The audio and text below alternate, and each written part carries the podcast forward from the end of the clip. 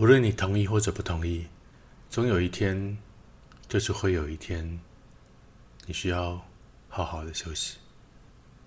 今天我想聊一聊，在我自身上的变化，让我懂了什么叫做约定好的休息。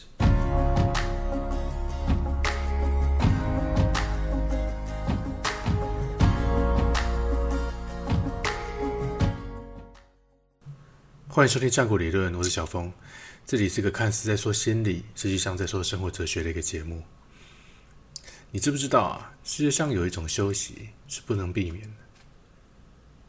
我说呢，这个叫做约定好的休息。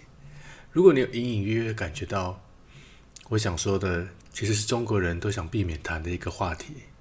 坦白说呢，我不太相信什么轮回的，或者人死后的世界是长什么样的。但是，身为一个差点死掉的人，我开始觉得有些事情好像变得不太一样了。以前在某一堂课里，我听到一个理论，他说人们努力都是在准备好死亡的这一天。有的人同意说：“对啊，总有一天死亡总是会来。”有的人则不同意：“我才不是为了死亡而努力的呢。”嗯，你说的都对吧？因为你还活着嘛，没有任何人可以定义你自己如何的活。但是你从这一个论点啊，你会发现到，如果人不可避免的都要死亡，那么我们到底为什么要活着呢？在过去的好多年里面，我常常思索着，为什么人要活着，或者人活着的意义到底是什么呢？在这个世界上啊，可能很多人从来没有想过这样的问题，也有一些人想了很多年，到了最后也没能想通这个问题。如果要说人为什么活着，在这段时间里面，我发现了一个真相，就是你根本不用去想为什么要活着，因为你现在活着，重点不是活着的意义是什么，而是你如何决定你活着的意义是什么。这句话听起来有点绕口啊，其实事实上是的，因为这个答案是你自己决定的，从头到尾都不是别人决定，也不是这个世界决定的。如果说有什么法则、什么定义的呢？用这么隐晦的方式，没有人想到，也不应该怪任何的人啊。其实有时候我会想啊，人为什么会自杀呢？总归的来说，其实。一个人要能够自杀，其实是一件非常不容易的事情哎。先决条件呢，除了要有强烈的勇气之外，而且还需要有强烈的绝望感。光这两件事情就已经本身就已经相当的违和了。然后呢，还要能够毫无牵绊，毫无牵绊的这个状态啊，其实相当相当的困难。哪怕你身边的一只宠物都有可能支撑你活了下来。其实认真想啊，为什么这么多有名在外面，而他们没有选择死亡呢？可能活着的意义跟我们想象的都有些些不一样啊。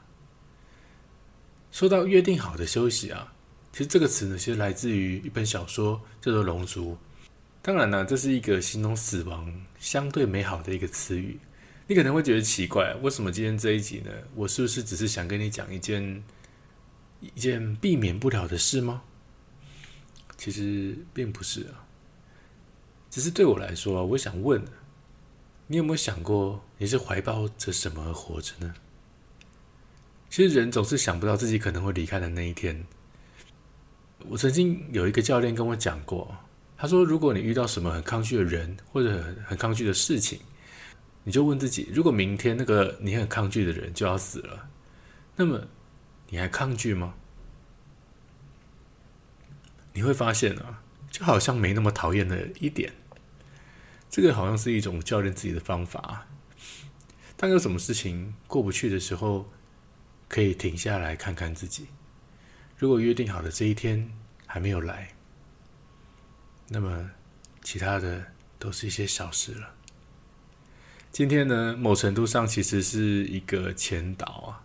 为了下一集所写的一个签到，想要先打一个预防针。如果今天你是相对认识我的人呢，对下一集的故事可能会有一些冲击性，做好一点点心理准备再听。稍微说一下目前节目的状况啊，你会发现这一周的更新算是频率很高。最主要呢是，呃，到目前为止整个节目的的集数算是很少的，所以好像也没什么好做宣传。然后做的就是有在听的人，其实大概也不到很多，所以我想说趁这个时间，我大量的更新，先把它的集数做上来之后，再慢慢的去推广，可能有更多人。嗯，好想要听众啊！